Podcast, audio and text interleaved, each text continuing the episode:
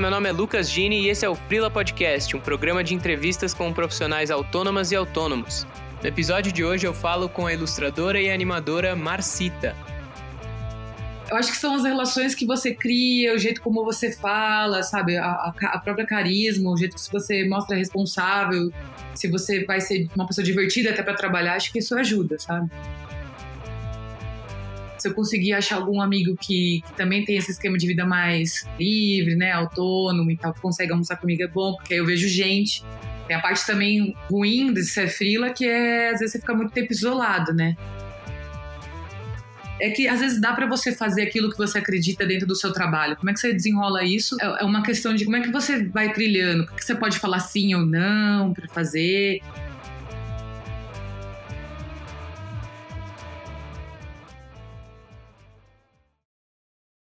Oi, Marcita. Oi, Lucas. E aí? Tudo bem? Tudo bem. Cara, muito obrigado por ter disponibilizado seu tempo aí, ter aceitado esse convite. Valeu mesmo. Ah, eu que te agradeço por me chamar para bater um papo com você. Quero então começar te perguntando como que você virou frila? Ah, bom, quando eu saí do colegial eu estava meio perdida, não sabia o que fazer da vida. E aí fui trabalhar em escritório normal. E eu quase eu quase fui estudar comércio exterior. Nossa. Nada a ver. Trabalhava com administração, assim, nada a ver. Primeiro trampo, meio loucona. E aí, só que todo intervalo que eu tinha, eu ficava pirando em sites de, de design e tal. E descobri que eu queria estudar isso. Fui estudar design gráfico, conheci um professor que me abriu muitas portas e me chamou para um projeto muito massa chamado Cultura Digital, com até então o ministro da Cultura Gilberto Gil na época. Hum, saudades. Saudades. é, quando, quando, o Brasil estava bem diferente, né? e aí esse projeto me, me expandiu muito a cabeça, assim, porque eu fui trabalhar num um projeto que ficava viajando pelo Brasil. Nunca imaginei que com design eu pudesse fazer isso, viajar. Esse projeto Cultura Digital era para fazer documentação e oficinas de ferramentas livres para open source, sabe? Trabalhava para Linux, uhum. com GIMP, Inkscape. Eu ensinava os pontos de cultura, que eram comunidades pelo Brasil, a usarem esses softwares e serem autônomos, né? E esse trabalho, ele não tinha um escritório. Então, quando a gente tinha, é, eu fazia pesquisa de software livre, criava documentação, tutorial, era em casa e eu tinha que criar essa minha rotina, assim, eu tive, então eu tive essa autonomia isso me ensinou a ser responsável e a criar um comprometimento, né, uma responsabilidade com, com o trabalho. Eu acho que essa foi a primeira porta que eu tive para essa autonomia, sabe? De como trabalhar, de trabalhar de casa e como é que você faz isso funcionar. Cara, muito interessante. E aí, isso foi em seguida do colegial, assim? Não, eu saí do colegial perdida, né? E eu, eu venho, assim, da, de uma família super simples e eu não tinha como ir para uma faculdade, né? Aí eu queria fazer uma faculdade, estavam, eram caras e tal. Por isso que eu fui trabalhar com administração, que foi o primeiro trampo que eu consegui. E daí, o primeiro semestre que eu consegui entrar numa faculdade e tal, eu fiz esse, esse professor de amigo. Eu ia até ter que sair até da faculdade, porque eu tinha perdido o trampo. Falei, putz, fudeu, como é que eu vou pagar? E aí ele me, abri, me chamou esse, para esse projeto. Demorei uns três anos, eu acho, depois do colegial, para saber o que eu queria da vida e de conseguir pagar uma faculdade e tal. E abriu muitas portas na vida, assim, sabe? Cara, que legal. Na verdade, você começou então a trabalhar com isso antes de formalmente ter um estudo, né? Sim, total. E aí eu tive que ser muito autônoma até para aprender as ferramentas, sabe? Esse professor aqui, hoje, ele é um artista incrível chamado Ricardo Palmieri. E ele faz, ele é VJ, faz uns projetos de projeção, mapping, umas coisas bem legais. E aí ele dava aula lá e ele me chamou para esse projeto porque ele precisava viajar e precisava de alguém que cobrisse ele. E ele falou assim: olha, você vai ter que aprender essas ferramentas. Eu não sabia nada, sabe? Eu tinha entrado na faculdade, estava aprendendo. Eu falei, opa! Aí eu comecei a comer os softwares com arroz e feijão, assim, ficar em casa estudando como é que ilustrar, fazer um vetor. E ele me pediu uns testes, assim, falou, faz uma ilustração em vetor. Aí eu falei, cara, eu vou eu vou me desenhar, pode? Aí eu me desenhei com o Inkscape, peguei gosto demais pela ferramenta, assim. Fiquei usando muito tempo Illustrator e Inkscape, porque eu achava uma ferramenta de vetor muito boa. E eu me virei, até porque eu tinha que ensinar depois a galera a usar. Então eu precisava ficar estudando muito. E é, isso também me mostrou muito ser é, como autodidata, sabe? Nossa, demais. Pois é. Eu pulei algumas etapas, né? Porque tem gente que vai para a faculdade, vai virar estagiário, vai aprender com alguém. Eu, fui para um. Opa, você vai ter que ensinar, então você vai ter que aprender muito rápido. E é muito louco esse processo de, né? Enquanto você está aprendendo, você está ensinando também, e essa troca. Sim, sim. E tem uma outra coisa que foi muito legal desse projeto, que era. Eu tinha que ficar viajando pelo Brasil, né? E aí a gente ia em comunidades, por exemplo, Fiquei uma semana no Santarém Pará e encontrava comunidades que também eram indígenas. Assim. Então teve uma troca com a cultura brasileira muito incrível, porque aqui até então no Brasil, pô, estudando escola você faz lá o dia do índio, nada a ver. Uhum. É, você vai ver frevo, é o frevo da escola. Mas quando você começa a viajar pelo Brasil, você começa a conhecer as pessoas, existe uma troca que não é só uma troca técnica, existe uma troca humana de tradição, de cultura, de saberes que também me ampliou como, como um ser humano, sabe? Sim, nossa, muito legal. E aí depois você eventualmente terminou a faculdade? Você estudou design na faculdade mesmo? Então, eu tive que trancar porque eu ficava viajando muito, né? E aí não ficava muito em São Paulo. Aí eu falei, pô, vou trabalhar, vou ter que trancar a faculdade, vou ficar viajando. Tudo bem, eu vou trancar a faculdade. Aí eu tranquei e eu comecei a faculdade várias vezes de novo e aí eu tava trabalhando. Depois eu fiquei um ano nesse projeto e aí quando eu voltei para, né, fiquei mais estável aqui em São Paulo de novo, eu começava a faculdade, mas estava trabalhando em alguns estúdios, alguns lugares, e é muito difícil conciliar. Então, eventualmente parava, mas já me formei. Eu demorei, fui fazendo aos pouquinhos, assim, ia, voltava, começava uma faculdade nova, voltava, foi, fui meio maluca. Assim. é, fui aprendendo mais trabalhando na raça do que exatamente estudando. Cara, muito legal. E você continuou com projetos em que você ensina, workshop, coisas assim? É, fiquei trabalhando muito tempo fazendo a coisa de design, ilustração e tal, e também ensinava, dei alguns cursos no SESC, dei um curso longo também no Centro Cultural da Juventude, de Cachoeirinha. Então, desde o começo, como tinha isso de lidar com pessoas, como é que você fala com as pessoas, como é que você ensina, eu acabei fazendo isso por, por bastante tempo também, conciliando. Nesse meio tempo você falou que trabalhou em alguns estúdios e tal, e aí você começou a prestar mais serviço para estúdios como ilustradora, animadora, ou pegou clientes diretos também, um pouco dos dois? É, depois dessa experiência de ficar viajando e ter que criar minha rotina de como eu produzia as coisas, eu trabalhei quase quatro anos no Instituto Paulo Freire, que era como uma in-house, né? E eram projetos ligados à educação, meio ambiente, e aí eu também pegava alguns projetos como freelancer, assim, e fazendo contatos, né? Tipo, por exemplo, eu fiz esse curso no Centro Cultural de Cachoeirinha, CCJ. Eu acabei conhecendo uma pessoa que me chamou para fazer algumas capas de uns, umas coletâneas de música que eles gravavam lá. Então era um trabalho mais livre, e aí foi assim que fui pegando também projetos paralelos, sabe? Tá no estúdio, dava o curso nos finais de semana, pegava os projetos freela, era meio maluco, assim, meio workaholic. é. E até hoje, indicação é um dos principais caminhos que você consegue clientes novos? Sim, uhum. é, eu acho que eu crio relações de pessoas, eu sou curiosa por pessoas, né? Eu, eu brinco quando as pessoas me perguntam de network, eu não sei se eu fico com essa cabeça de business, sabe? Network.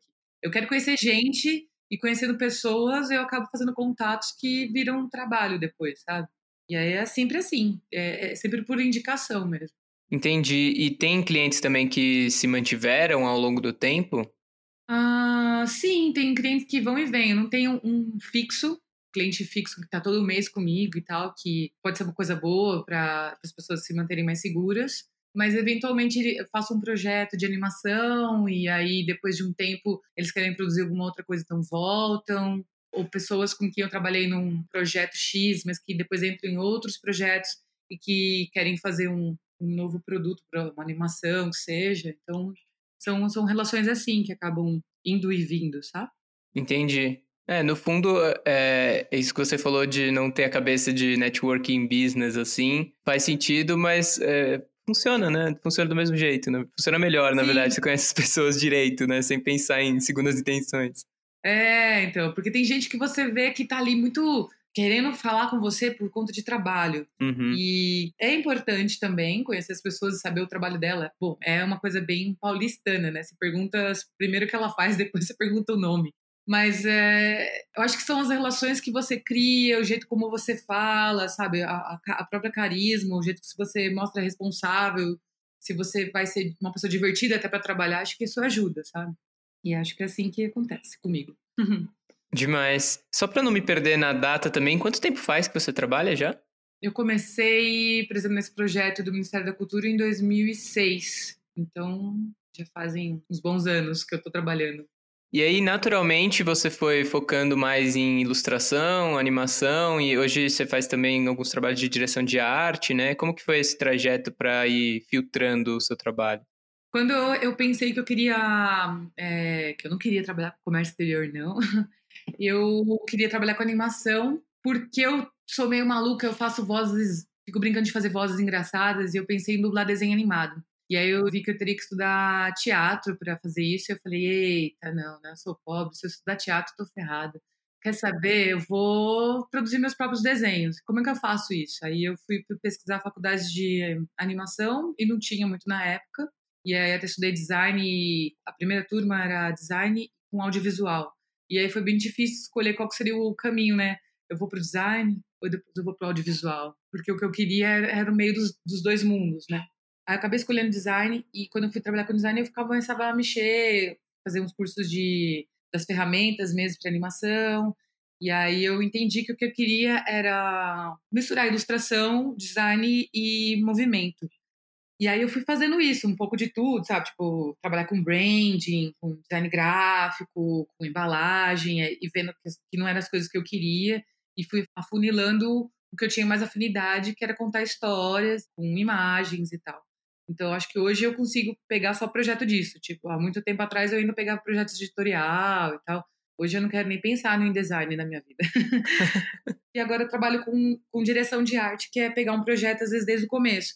O cliente tem um problema que ele quer resolver por meio de uma animação, e aí eu acabo ajudando na construção desse roteiro, crio o que, que é essa identidade visual, né? Esse, qual que é o visual da animação, criando os concepts e tal e também fazendo a direção. Só que às vezes é muito difícil fazer tudo sozinha, e então eu acabo chamando outros parceiros, outros amigos da área, pessoas que eu vou conhecendo também para trabalhar comigo nesses projetos. E aí eu acabo fazendo direção da animação, direção de arte, ilustração, direção da trilha sonora também. Eu acho legal isso, essa coisa é meio até fora de rotina, não é uma coisa sempre faço a mesma coisa, sempre um desafio novo. Sim, nossa, é muito legal como teve esse trajeto da dublagem, né, da voz original, na real, né? É. Até chegar no, na animação como um todo, assim. Uhum. Bom, eu ainda não realizei de fato a dublagem, tá aí pro... na verdade, eu, tinha, eu brinco, né? Eu fazia uma animação que tinha que fazer o sound design também. E aí tinha que fazer a vozinha de um leão. E aí eu fazia de casa e eu fazia a voz desse leão. Foi quase chegando lá, sabe? Olha, tô animando, já tô criando a voz, mas ainda não fiz essa maluquice de misturar tudo. Tá aí, um projeto para o futuro ainda. Coisas que eu não posso morrer sem deixar de fazer. Sim, demais. mas sim, foi meio maluco vir da voz e chegar na parte da arte, querer abraçar o mundo.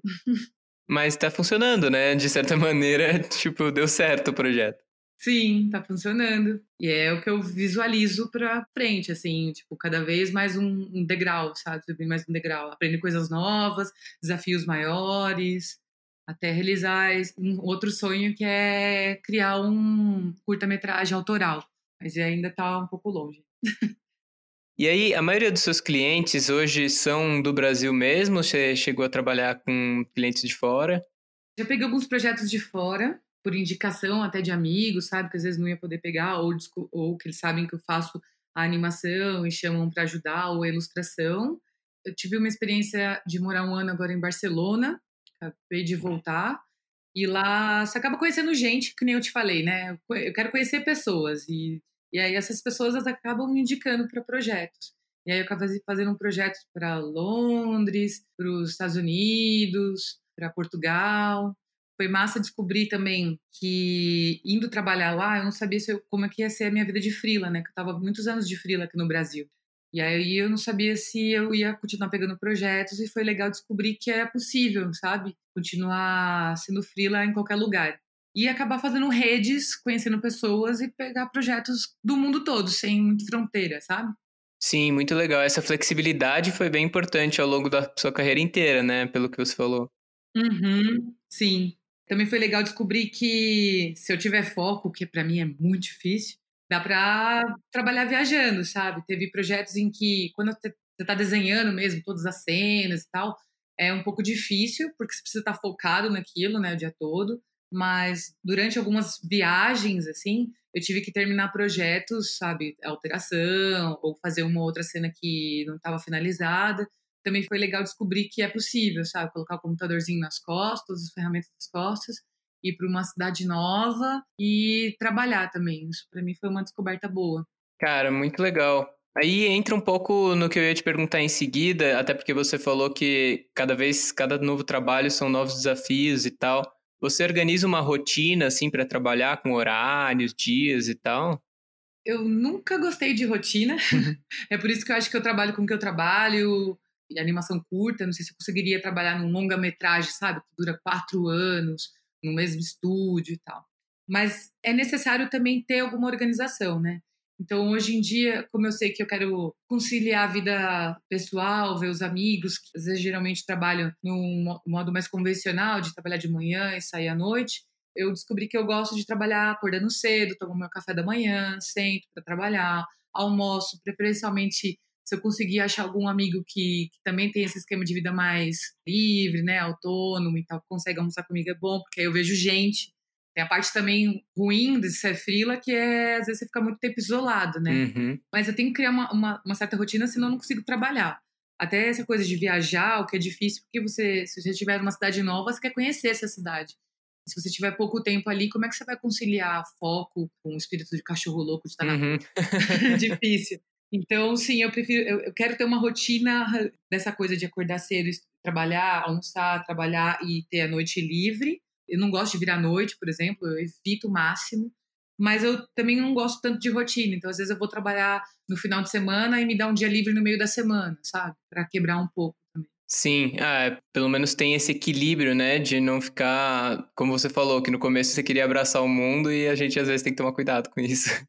É, mas olha, eu, eu, continuo fazendo isso, tá? Eu tô falando isso de calmaria, mas tem vezes que eu trabalho manhã, tarde e noite. Eu falo para meus amigos, ó, oh, me esquece por um tempo, sumi. que eu acabei de fazer isso, assim, eu voltei para o Brasil em outubro e fiquei trabalhando três meses sem parar, uma loucura, assim, sabe, contando os, se eu tinha final de semana ou não, eu praticamente não tive, porque eu fui abraçando muita coisa. Então tem vezes que eu exagero, sabe, comigo mesmo.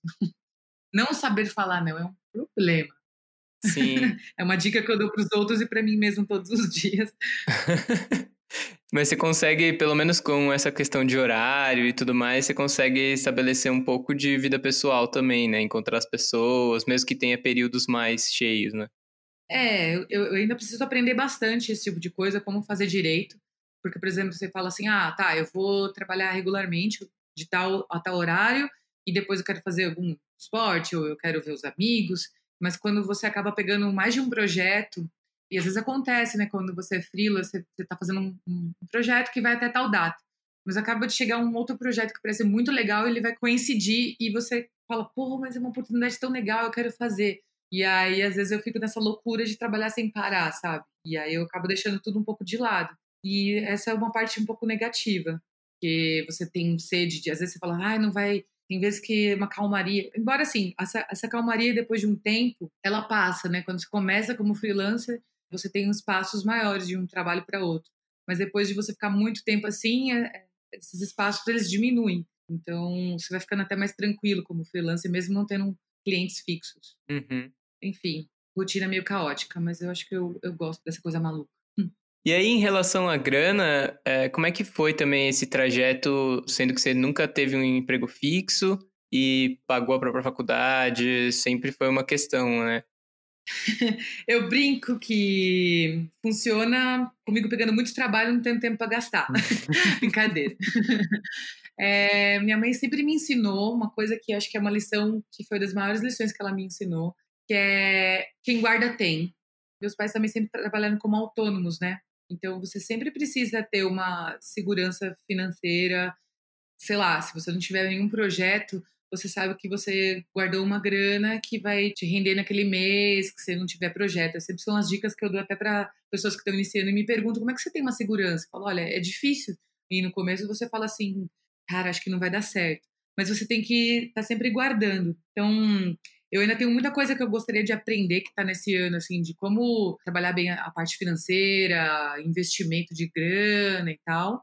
Mas eu sempre pensei dessa coisa de sempre guardar e criar metas também, sabe? Quais são as suas metas de vida? Você quer estudar fora, então você precisa de uma grana para se manter. Você quer comprar um apartamento? Você quer o que você quer? Ou se você quer só apenas ser freelancer, você também precisa ter essa esse respaldo de grana, saca? De, de guardar, de ter essa cabeça, de segurança também. Então, é assim que eu lido. Ainda tem muita coisa para aprender, mas o ideia é nunca ficar no vermelho.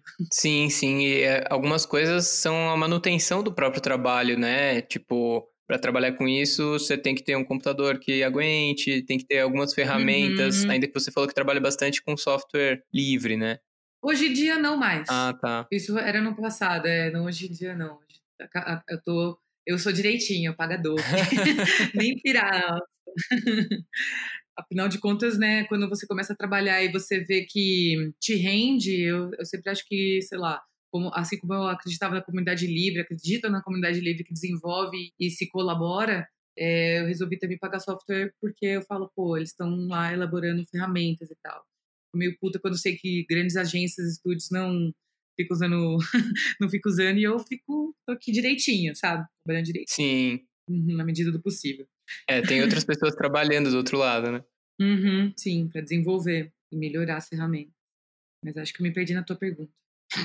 não, não, acho que respondeu super. Eu perguntei primeiro sobre finanças e acho que foi. Deixa eu ver que mais eu posso falar de finanças, além de aprender coisas novas que eu preciso? Acho que é isso, sempre guardar, sempre pensar no futuro, sabe? Alguns planos você já falou, né, de sempre pegar cada vez mais coisas com animação e talvez fazer uma animação autoral. Mas você tem outros planos de carreira para curto ou longo prazo? Hum, o meu plano que eu estou querendo fazer esse ano é pegar projetos maiores, mas eu fiquei pensando muito de, ah, será que eu teria que criar um estúdio? E assim, ter pessoas que trabalham comigo ali no local e tal, como é que eu posso fazer? Então, tem coisas que eu estou estudando ainda, que é essa criação de parcerias com pessoas que trabalham com o mesmo que eu, que são ponta firme. Então, quando eu pego projetos maiores, que eu sei que existe uma rede de pessoas que eu posso chamar para trabalhar junto. Então, é o plano que eu estou desenvolvendo agora, sabe? escrevi um projeto com uma amiga, chamei ela para fazer, e aí a gente pegou uma animação de uma instituição internacional feminista e a gente está desenvolvendo juntas desde o roteiro, chamou outras pessoas e está vendo toda a parte de áudio e de dublagem, enfim. A gente está fazendo juntas, então eu acho que esse é o projeto, sabe? Como é que eu consigo pegar projetos maiores, sendo autônoma, tendo essa autonomia de não ter que ter uma um estúdio que gera um valor X que você precisa ter sempre pegar projetos fixos, mas como é que eu crio uma relação com as pessoas em que eu consigo trabalhar para projetos que eu acredito? Eu também tenho muito disso, de trabalhar com coisas que tenham mais a ver com o que eu acredito para o mundo, sabe? Tem uma pegada mais. Tento ter uma pegada mais politizada dentro do meu trabalho. E de storytelling também e tal. Acabo fazendo menos projetos que eu acho que tenho que vender gilete e tal, do que. e aí, como é que eu faço esse tipo de coisa com os amigos? É o que eu estou desenvolvendo agora. Então, é as metas de futuro e ver como é que isso se desenrola. Então, eu te conto no futuro como é que tá, mas acho que tá funcionando bem já. acho que nesse sentido também que você falou de coisas que você acredita e dessas parcerias, se você puder falar um pouco também do grupo Garotas do Motion, né? Ah, sim. Essa coisa de trabalhar sozinho acontece muito, né, com as pessoas. E aí, esse Garotos do Motion nasceu cada vez mais se criam grupos de trabalho, né, de, de áreas específicas, grupos de motion, que tá dentro do Facebook, e aí você vê, ah, precisamos de tal de, de uma pessoa tal, tal, tal. E aí eu sempre via uma amiga que se tornou uma grande amiga da vida, que era a Cristiane Lee, e aí um dia a gente começou a conversar e a gente falou, pô, a gente podia criar uma reunião de garotas que trabalham com animação, mocho aqui e tal, e começar a conhecer as pessoas pessoalmente, sabe? Criar uma relação, até para fazer novos amigos e tal. E deu muito certo. Aí a gente fez o primeiro encontro, que foi umas 10 pessoas. Hoje, acho que tem mais de mil meninas nesse grupo já rolaram algumas reuniões, fizemos projetos colaborativos e funciona muito bem, assim, como um, uma rede de pessoas trabalhando com a mesma coisa, tirando dúvidas. É um ambiente mais acolhedor para as mulheres, porque esses grupos de motion e tal, às vezes tem muita gonga demais, muita treta. E ali não tem, sabe? Você posta um trabalho e você pede sua opinião e as pessoas, ó, oh, isso aqui podia melhorar, essa animação podia estar tá um pouco mais fluida nesse momento. Existe uma troca mais harmônica nesse grupo, sabe? E ao invés só de ser coisa de trabalho, as pessoas se tornaram muito amigas mesmo, sabe? Virar amigas de conhecer a vida, a família, de conviver no final de semana, sabe? De viajar, enfim, virou uma rede de pessoas. Demais. Tem, tem é, esses grupos também se espalham pelo mundo, né? Tem o Puna Animation também, que tem em alguns lugares do espalhados por outros continentes. E agora tem até reuniões de garotos do motion, tem bastante aqui em São Paulo, porque acaba tendo muita gente daqui, mas tem no Rio de Janeiro também. Tem pessoas que viajam de fora e vêm para esses encontros para cá. É uma troca bem legal. Esses dias conheci uma menina de, de Manaus, bem foda. Veio para São Paulo pela primeira vez. Cara, demais. Esse senso de comunidade ajuda muito, ainda mais sendo uma questão de abrir espaço também para não ter, tipo, treta de grupo. Sim, sim. É, eu brinco, né? Eu sou romântica, eu acho que o, a comunidade do motion, da animação, é uma das comunidades mais quentinhas do coração. colabora muito entre si, sabe? Tem dúvida, pergunta dúvida, aí o cara vai e fala, e aí as pessoas se ajudam. Um ambiente de trabalho que tem competição, claro, mas eu acho que se ajudam mais. Então funciona bem. Assim. Meu lado romântico gosta disso. e aí também queria te perguntar se teve alguma história dessa vida de frila que foi marcante, assim, até você viajou bastante lá no começo da carreira, deu aula e hoje participa desse grupo que tem bastante interação. Então teve alguma história que foi muito marcante para você na carreira? É, tem duas coisas, né? Tem a primeira que é eu, desde que eu trabalhei na escultura digital, passei pelo Instituto Paulo Freire, criei uma rede de pessoas e consegui conciliar o meu trabalho, né? Que eu sempre tive envolvimento com questões mais politizadas, causas sociais e tal. Desde os 13 anos eu comecei a fazer fanzine e sempre tive essa pegada mais punk rock. E foi muito massa que eu consegui ir desenvolvendo na, na minha vida trabalhos em que eu pudesse fazer e que eu acredito mais, sabe? Pego muito projeto de animação que tem a ver com aquilo que eu acredito para o mundo. É, peguei trabalhos que eu gosto bastante, por exemplo, a Repórter Brasil, tem um que está para sair agora, que é sobre imigrantes no Brasil, sobre os direitos que eles têm. E aí é um storytelling bonito, sabe, que foi contado. Então, a minha história interessante que eu tenho para contar é, é, que às vezes dá para você fazer aquilo que você acredita dentro do seu trabalho. Como é que você desenrola isso? É, é uma questão de como é que você vai trilhando, o que você pode falar sim ou não para fazer. Então, para mim, isso é uma das coisas que eu mais gosto.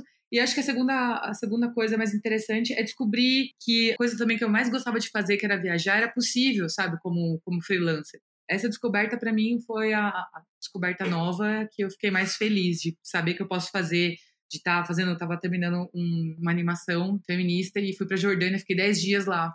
Eu tive que descobrir os cafés de lá, locais, assim, sabe? Então, essa é uma coisa legal de você. Você chega numa cidade e aí você tem que descobrir. E aí, onde é que eu posso trabalhar? Porque no quarto hotel não tinha nem é, mesa, né? E eu descobri uns cafés bem legais lá, e sentava, e tinha tomada, e aí você trabalha, e aí você vê a vida local também.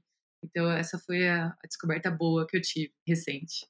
Cara, demais essa convivência, assim mesmo. E aí, então, para terminar, eu queria te perguntar se você pudesse voltar no passado para dar uma ou algumas dicas para você mesma sobre ser frila, quais seriam? Tem uma que eu tenho que me dar continuamente, e essa desde o começo para sempre, que é estudar mais e sempre, e às vezes é muito difícil abrir essas janelas de estudar, mas é muito importante. Uma ótima que você aprende com a vida é estabelecer regras claras com seus clientes, quantidade de alteração que você vai fazer, o que está incluso dentro do seu orçamento. Quando você começa, às vezes você não tem essas coisas muito claras, você vai aprendendo mesmo, levando umas porradas na vida, sabe?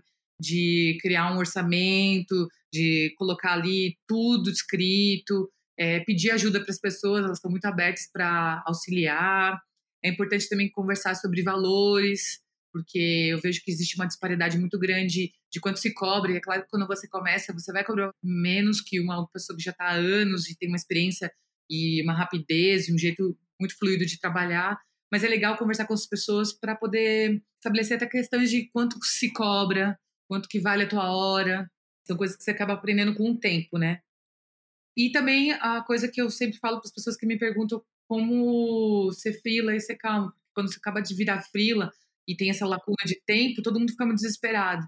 E eu lembro quando eu, eu fiquei, eu trabalhei em lugares fixos também, né, por algum tempo, assim. Trabalhei, passei de um estúdio para outro, até que eu ficava meio de saco cheio de ter um chefe ali que sempre queria a coisa do jeito dele e eu queria ter mais autonomia. Quando saí dos trabalhos fixos para voltar a ser frila, que eu fui e voltei algumas vezes, no começo voltar tudo de novo e refazer, falar, ei, cliente, eu sou frila, você fica com essa lacuna, te dá um medo. E eu, eu moro hoje no centro de São Paulo, né?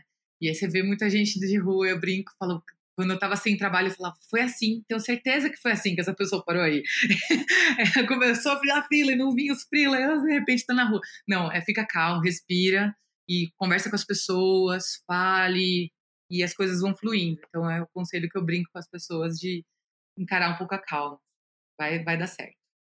Sim, até essas últimas que você falou vão um pouco no sentido do que você falou lá no começo, de tipo, tem que saber falar não às vezes para não explodir, né?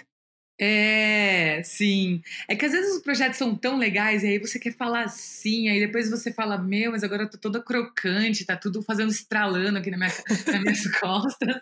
Eu acho que não tá saudável, não, é isso que eu, não era isso que eu queria quando eu virei frila.